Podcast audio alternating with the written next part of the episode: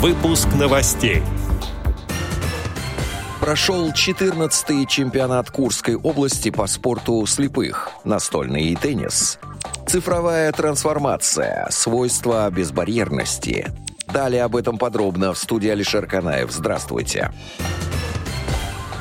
В конце ноября 2021 года в Курской региональной организации ВОЗ на базе стадиона «Трудовые резервы» прошел 14-й чемпионат Курской области по спорту слепых, настольный теннис, сообщает медиа ВОЗ. Основной целью соревнований являлось развитие настольного тенниса среди инвалидов по зрению в Курской области. Задачами стали пропаганда физической культуры и спорта как средство здорового образа жизни и популяризация настольного тенниса среди инвалидов по зрению в Курской области. В соревнованиях приняли участие 17 спортсменов, активистов Курской региональной организации ВОЗ. Победители и призеры соревнований награждены медалями и дипломами Комитета по физической культуре Курской области, а также призами от Курской региональной организации ВОЗ. Организованный в рамках декады инвалидов круглый стол под названием «Цифровая трансформация. Свойства безбарьерности» состоялся в Новосибирской областной специальной библиотеке для незрячих и слабовидящих. Мероприятие собрало 25 очных и 20 дистанционных участников.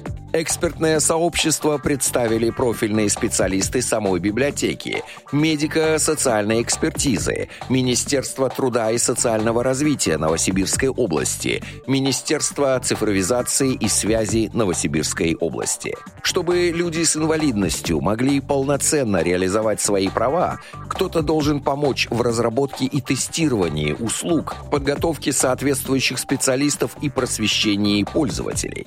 С этой целью библиотека изготавливает многоформатные пособия, том числе специальные пособия и информационные чемоданчики по поводу переписи населения, антиковидных ограничений и использования пушкинской карты. На очереди разработка такого же чемоданчика для медико-социальной экспертизы. Участники круглого стола узнали также, как реализуется дорожная карта Минтруда РФ по оформлению направлений на медико-социальную экспертизу в электронном виде. В завершении встречи состоялась сессия вопросов и ответов, сообщила пресс-служба Новосибирской областной специальной библиотеки для незрячих и слабовидящих.